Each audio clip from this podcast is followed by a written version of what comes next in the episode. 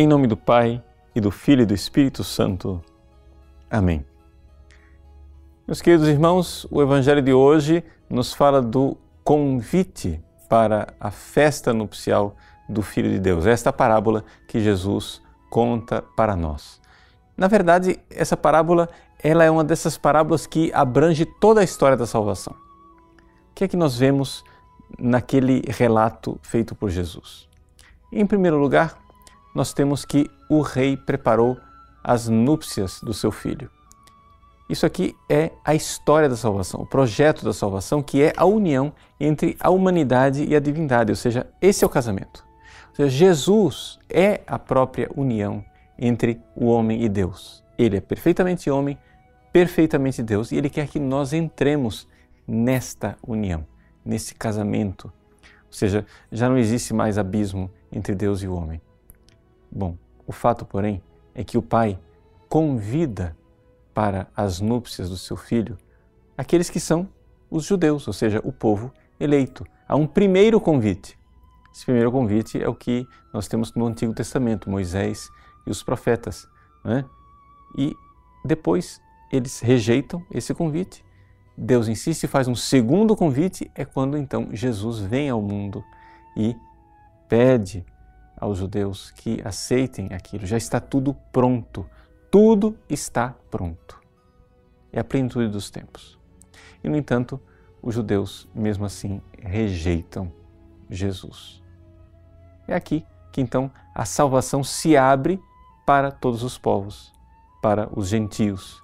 E, para nós é uma grande graça nós vermos que essa salvação, desde toda a eternidade, está planejada para ser aberta para nós, que não somos de sangue judeu, nós que somos gentios e que cremos.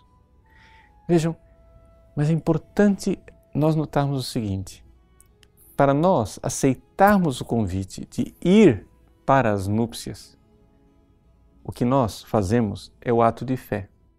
É através da fé que nós então começamos a entrar neste casamento né, entre Deus e o homem. O, o ato da fé é o primeiro ato.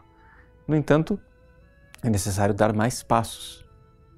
E o que é simbolizado por aquele homem que é encontrado dentro do banquete, mas que não leva consigo o hábito nupcial. Ou seja, ele sim, ele teve fé, ele aceitou o convite, ele foi até Jesus, mas não estava em estado de graça. Estar em estado de graça significa exatamente esse revestir-se de Cristo, o hábito nupcial. É assim que nós então somos configurados a Cristo cada vez mais e poderemos participar na eternidade das núpcias do Cordeiro. Bom, essa explicação da parábola deu para entender que então nós temos o projeto divino né, lá de trás do Antigo Testamento até finalmente as núpcias do Cordeiro no fim dos tempos. E agora? Como aplicar isso à nossa vida? Bom, em primeiro lugar, muito claramente, o convite de Deus para termos fé. É a fé o primeiro passo. E aqui eu não me canso de insistir nisso porque as pessoas é, não se dão conta do quanto nós precisamos crescer na fé. É, parece uma cantilena. Você vê que o Padre Paulo todo dia está falando: não, peça mais fé, peça mais fé e a pessoa presunçosa acha que ela já tem fé suficiente. Mas não.